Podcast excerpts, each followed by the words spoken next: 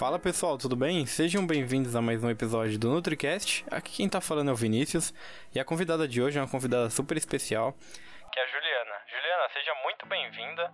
É, se você pudesse apresentar um pouquinho pro pessoal que tá escutando a gente. Obrigada, Vinícius, é um prazer participar. É, bom, meu nome é Juliana Pisóculo, eu sou nutricionista formada pela São Camilo há 14 anos. É, eu tenho pós-graduação em Fisiologia do Exercício, Clínica Funcional e faço mestrado na Unifesp, onde eu estudo a Covid. Juliana, você poderia contar um pouquinho da sua história na nutrição, né? O que que te levou a escolher essa área e, e sua paixão pela área? Claro, na verdade eu sempre quis seguir a área da saúde. Meus pais são, minha mãe era médica, meu pai é médico, meu irmão também é. Então, sempre fui estimulada a seguir a área da saúde, apesar de eles nunca terem imposto uma determinada profissão.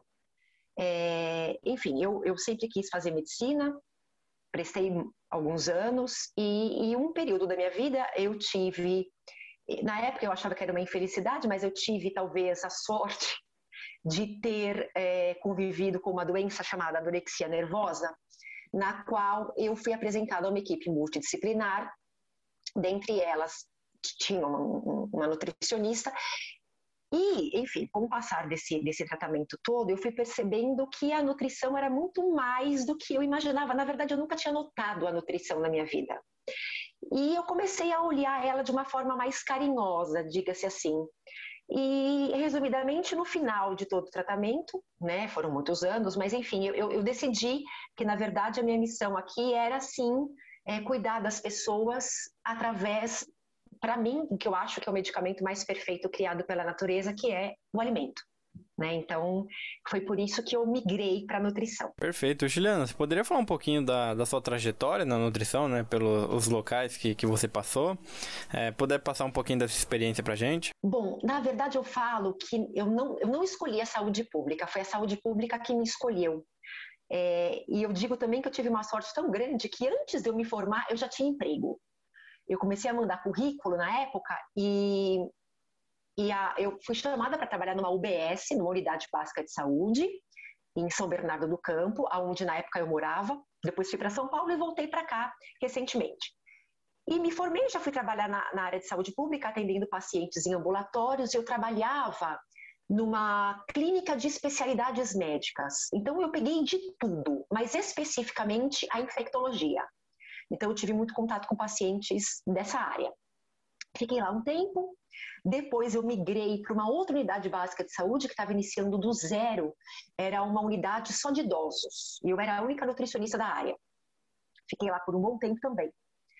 Depois migrei para merenda escolar.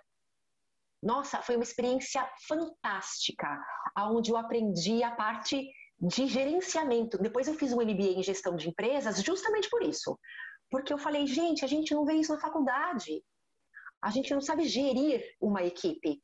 Né? Então isso é muito importante, né? O observar, o ouvir, o falar, o falar menos e ouvir mais. Isso é um bom gestor, né?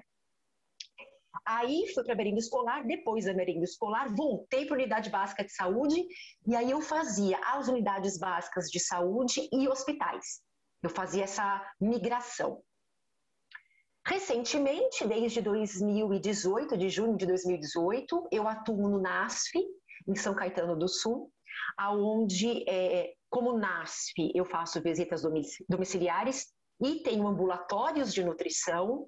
Fiquei dois anos no pronto-socorro, cuidando de dietas enterais, e coordenei a equipe de nutrição no hospital de campanha por 133 dias durante o início da pandemia de Covid.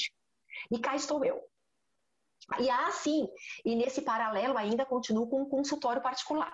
Perfeito, Juliana, muito bom sua história. É, se você puder falar um pouquinho, né, para quem não conhece, o que seria o NASF, é, falar um pouquinho da, da sua experiência também. O NASF é o Núcleo de Apoio à Saúde da Família. Todas as UBSs que vocês têm no bairro, qualquer bairro que vocês forem no Brasil, existe uma unidade básica de saúde. E nessa unidade básica de saúde tem o que a gente chama de PSF, Programa de Estratégia de Saúde da Família, né? Nesse PSF, a estratégia que a gente fala, né? Consta sempre um médico, um enfermeiro, um técnico ou auxiliar de enfermagem e os ACS, agentes comunitários de saúde. Isso forma uma equipe de estratégia. Então, dependendo do tamanho do bairro, você tem uma, duas ou mais né, de, de equipes para poder abranger todo o bairro. Então, basicamente, o que acontece? O agente comunitário de saúde é, são os olhos da equipe, são eles que vão de casa em casa fazer, entre aspas, o mapeamento desse, desse munícipe. Então, se ele, há quanto tempo ele mora lá, se ele tem alguma comorbidade. Então, você entra na casa dessa pessoa. Então você olha todos os cômodos. Então, se a casa tem boas condições, se a casa é limpa, desde da parte estrutural até a parte medicamentosa, se ele precisa de alguma necessidade. Se o agente comunitário encontra, por exemplo, puxa, esse, esse munícipe tem diabetes descontrolado e é obeso e é acamado, ele não consegue ir até a unidade básica. Ele leva essa informação até essa equipe de estratégia, aonde em reunião, que a gente chama de matriciamento, é, são reuniões onde o NASF participa, são reuniões de casos é, mais graves, digamos assim, com a equipe multidisciplinar, então médicos, enfermeiros, nutris, enfim, psicólogos, etc. Eles, eles chamam, eles acionam o NASF. Então, eu preciso do nutricionista do NASF. O NASF é sempre o apoio. E o que consta o NASF? Em São Caetano, nós somos divididos em três NASFs. Cada NASF tem um, nutricionista, um fisioterapeuta, uh, farmacêutico, fono, psico, educador físico e assistente social. Então, basicamente é isso. Nós damos suporte à estratégia de saúde da família. Então, nós vamos, é, como nutricionista, eu vou à casa dos pacientes acamados, sejam eles pacientes obesos ou pacientes com esclerose lateral amiotrófica em uso de sonda, por exemplo. E, e o mais interessante é que no NASF o nutricionista é 100% autônomo das suas ações. Então, é ele que vai dosar quanto de dieta interal vai gotejar, é ele que vai dizer se vai ter suplemento ou não, se vai alterar a divisão de dietas. Então, ele tem total liberdade para isso.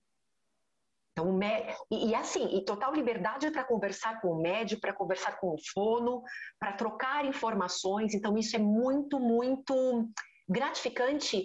E, e como eu faço parte da, da preceptoria da, da residência multiprofissional, a gente percebe que tanto os residentes quanto os estagiários, eles saem dessa, desse primeiro momento de saúde pública muito mais ricos de informações.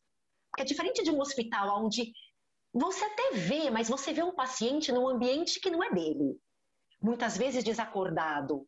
É diferente quando você vai à casa do paciente e você vê o mundo dele. É totalmente diferente. É uma experiência bem, bem interessante. Com certeza, um trabalho extremamente importante, né, Juliana? E você poderia falar um pouquinho, né? Por exemplo, para quem está se formando agora, ou já é nutricionista é, e está querendo atuar nessa área, se você poderia dar, dar algumas dicas, né, de como ele pode ingressar? Ótimo. É, por exemplo, em, eu vou dizer aqui do ABC, tá? Do ABC, vocês entram é, no, no site da Fundação ABC, Faculdade de Medicina ABC, né? E enviam um currículo para lá faz, eles fazem a entrevista, enfim, e aí você pode ir para qualquer área do ABC. Então, Santo André, São Caetano, São Bernardo, Diadema, Mauá, para onde eles estejam precisando. São Paulo provavelmente é a mesma coisa. Né? Aí é só entrar na prefeitura e você provavelmente vê o link lá, NASF, é, como faz para acessar, mas basicamente é isso. E para quem também está é, tá se formando agora, recém-formado, tem a residência multiprofissional, que atua conosco, da Fundação ABC, que tem as provas todo final de ano, são dois anos de residência. Então, no primeiro ano, os R1s ficam conosco na parte de atenção básica, e no R2 eles vão para a parte mais específica. Então, Hospital Mário Covas, Hospital Universitário, onde eles veem os casos mais, mais graves, digamos assim. Acho que seria legal a gente comentar um pouquinho, né, sobre como que foi seu trabalho durante a pandemia, é, quais né, ensinamentos que você levou de lá, enfim? Olha, Vinícius, eu vou te dizer que nunca na minha vida eu imaginei estar numa linha de frente. Eu, eu jamais, na minha vida inteira. E a pandemia começou em fevereiro. Na verdade, eu estava indo para o pronto-socorro quando eu ouvi no rádio que o primeiro paciente brasileiro era um homem que tinha vindo da Itália, tinha sido positivado, enfim. E aí eu pensei, nossa, é... enfim, vai, vai, eu, eu vou ter que entrar nessa. Eu, alguma coisa em mim dizia que eu, tinha, que eu ia, eu ia, eu ia. E num, num pronto-socorro, no início da pandemia, é muito difícil. Você, a gente não sabia, primeiro, de onde vinha aquele vírus, o que, que aquele vírus causava.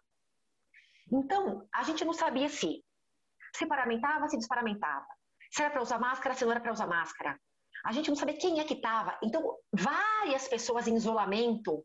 Então, vários pacientes eu avaliava, é, pacientes com sonda, fazia avaliação, tocava nos pacientes, claro, com o paramento básico, entre aspas, que a gente sempre usa, mas muitas vezes esse paciente positivava. E a gente não sabia o que esperar. Então, pacientes tossindo no corredor, você não sabia de onde vinha o tiro. Você fala, caramba, e agora? E aí a gente passou para aquela fase de todo mundo de máscara. Então, era ele 95 e a, a cirúrgica, eu só tirava para beber e tomar, e, to, e, beber e comer. Então, é, e assim, eu ficava 12 horas. Então a gente se paramentava, a gente ficou neurótico, literalmente. No começo foi desesperador, você não sabia com quem estava lidando.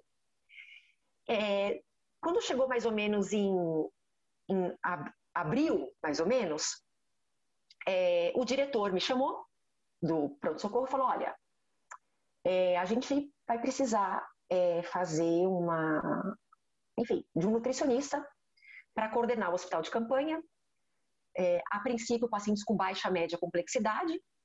E a gente queria que você pensasse. Eu falei, não, não preciso pensar, eu aceito.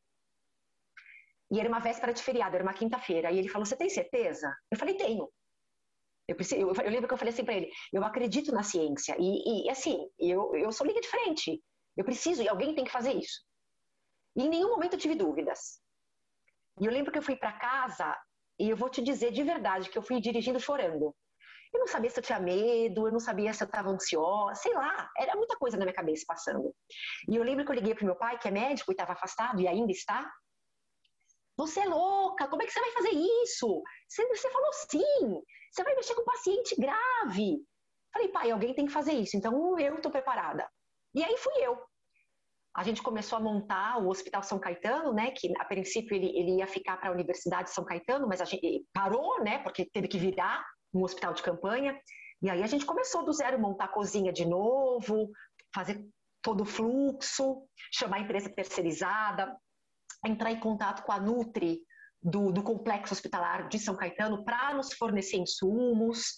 E aí foi, as coisas foram acontecendo. Então a gente foi criando fluxos, a gente foi fazendo avaliações físicas desses pacientes, e aí a gente começou, eu pelo menos comecei a ver que, que na verdade, lá, todo mundo é igual.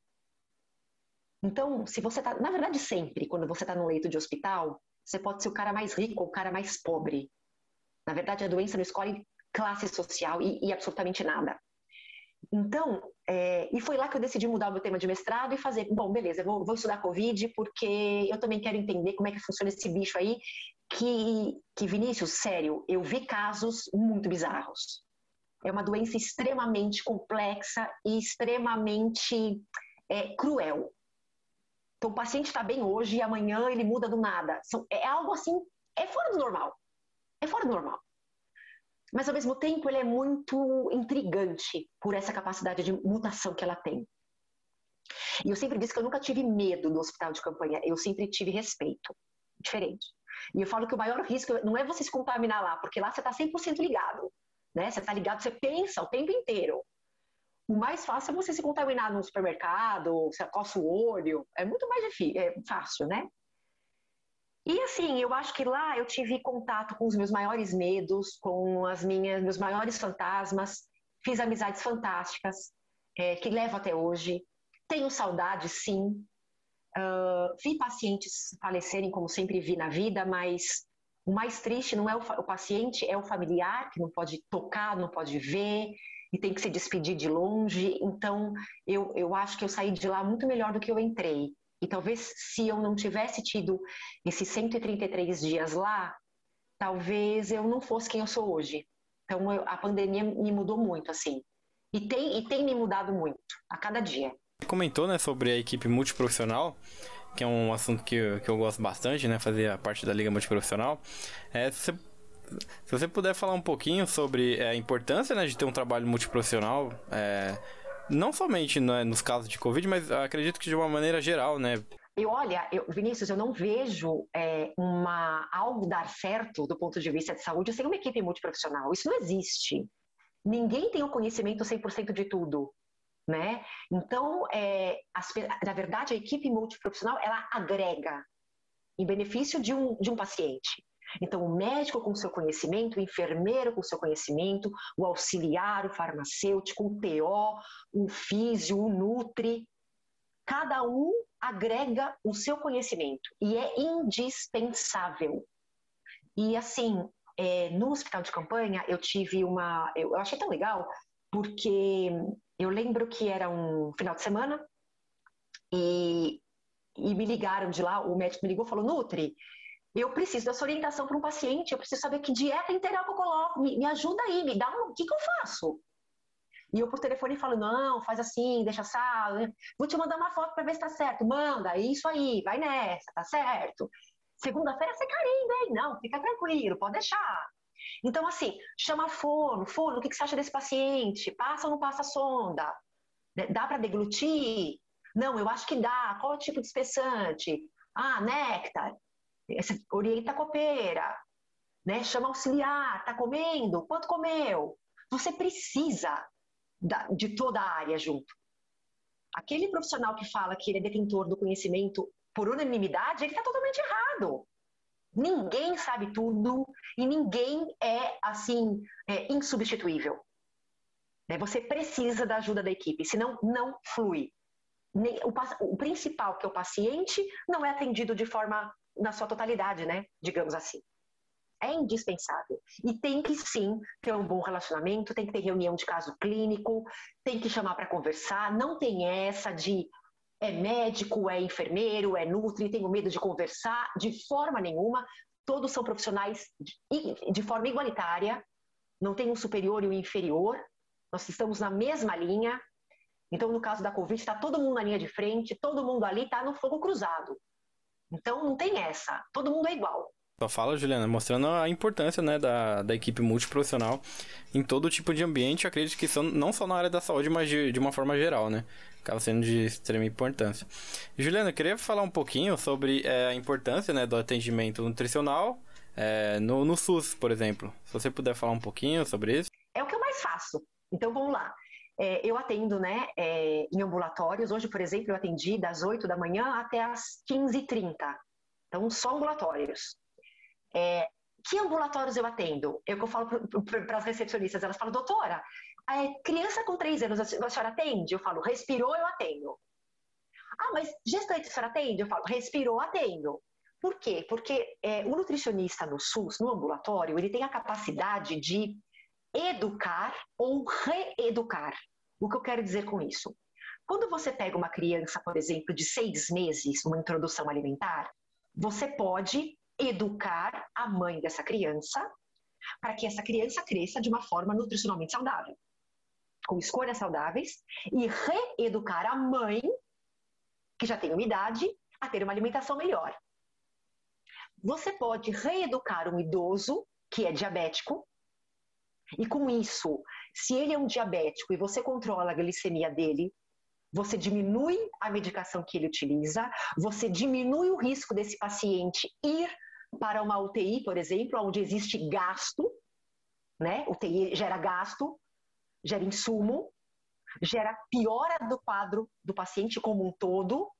Então, paciente idoso em UTI é sarcopenia mil por cento de certeza, o risco de outras infecções. Então, quando você atende pacientes, eu falo que o nutricionista no SUS ele é o educador, né? Então, eh, eu atendo gestantes, onde eu acompanho a gestante mês a mês, desde o momento que ela descobre a gestação. Acompanho na introdução alimentar, acompanho durante o aleitamento, acompanho a criança quando nasce e eu vou acompanhando depois a mãe e a criança, a mãe e a criança. Acompanho famílias. Então eu atendo de absolutamente tudo. E isso eu acho importante. E, e, assim, você não só mostrar, ah, não, o senhor é diabético, então o senhor vai consumir fibras e ponto final. Não, você tem que explicar. Então eu desenho, eu explico a importância, né? Então você dá atenção. Não é porque é SUS que você tem que atender de qualquer jeito. A dor do outro podia ser a sua dor. Né? Então, as consultas duram em torno de, de meia hora, porque são pacientes agendados de meia e meia hora. E, e, graças a Deus é tudo por computador, a gente imprime as orientações, eu faço a orientação na hora, individualizada, com o paciente, como se fosse no consultório particular. Então não tem um papel impresso com uma dieta, de forma nenhuma. Então ele vai me ajudando a montar o cardápio dele, né? E aí no final eu faço orientações entre aspas gerais, né? Então eu tenho encaminhamento do clínico geral, eu tenho encaminhamento do neuro, eu tenho encaminhamento da pediatra, e o que eu tenho mais visto no SUS são crianças obesas. Nessa segunda-feira agora que vem, eu tenho uma criança de 6 anos que pesa 54 quilos. Então, assim, é um nível alarmante o que é, a obesidade tem feito com essas crianças. Né? O que a má alimentação e o quanto a gente, enquanto nutricionista, a gente precisa ter, é, se apossar desse, dessa nossa, desse nosso papel né, de educador, porque se você não educa, você vai criar um paciente doente. E um paciente doente é um paciente internado, é um paciente que pode vir a óbito. Então a gente trabalha com a saúde, não com a doença, né? Então, o papel do nutricionista no ambulatório é importantíssimo. E lá também a gente tem troca de, de conversas. Hoje mesmo conversei com a pediatra sobre alguns pacientes. Ela veio na minha sala pedir algumas, alguma, tirar alguma dúvida com mesmo com o odonto, a gente tem grande conversa de pacientes que fizeram bariátrica, então com a perda de dentes. Então a gente conversa muito com fono. Então a gente tem ah lá, a equipe multidisciplinar de novo, não tem jeito. Você não vai fugir dela nunca. Juliana, você poderia falar um pouquinho da sua rotina, né? É, normalmente, como, como funciona a sua semana, para quem tiver curiosidade também? Segundas-feiras, eu uh, atendo ambulatório pela manhã em uma unidade de saúde. À tarde, eu viro NASF, nessa mesma unidade, onde eu faço visitas domiciliares, e no final do dia eu vou para uma outra unidade, onde eu faço um grupo online de obesidade, junto com psicólogos. A gente tem isso também, o Ministério da Saúde preconiza é, um grupo para. que eles viram que em 2017, 2018, a gente começou a construir essa linha de cuidado de sobrepeso e obesidade, que foi ordem do Ministério, porque eles estavam vendo que tinham muitos pacientes indo para bariátrica, pacientes obesos mórbidos. Então, é, a gente faz um grupo online agora por conta da pandemia, todos os dias, das 16 às 17. Então, na segunda-feira eu vou para essa OBS no final do dia. Na terça-feira, pela manhã, eu sou NASF em uma unidade de saúde e à tarde eu sou NASF em outra unidade de saúde. E mais à tarde, eu vou para outra unidade, onde eu faço esse grupo de obesidade. Hoje, eu fico 100% do, do dia no ambulatório, de uma única unidade, e no final do dia faço o grupo de obesidade. Amanhã atendo até mais ou menos uma e meia, duas horas numa unidade de saúde e vou para outra para o grupo. Na sexta-feira fico o dia todo como NASF em uma unidade básica de saúde e faço grupo de obesidade. Então eu estou mais ou menos em três lugares no mesmo dia, no mínimo. No mínimo não, no máximo, perdão. Ah, sim, tenho as minhas residentes e as estagiárias que ficam com a gente. Muito inspirador, Juliana, sua, sua semana e sua trajetória também. É um assunto que você comentou, que eu acabo comentando né, em todos os podcasts com nutricionistas, é sobre obesidade.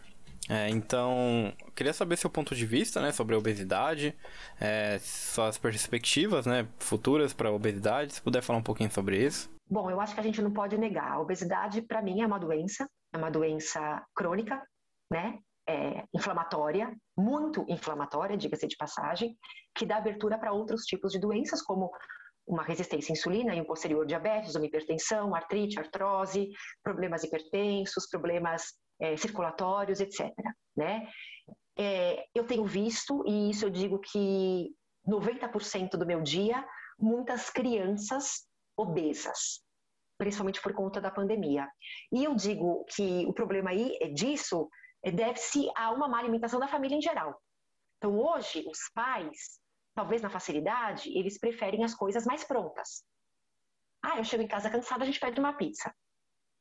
Isso numa terça-feira, por exemplo. Ah, ele, ele chora, então eu dou um refrigerante. Ah, ela fica com a minha sogra, minha sogra dá bolacha. Então, eu percebo a baixa qualidade de alimentos e o alto índice de alimentos industrializados.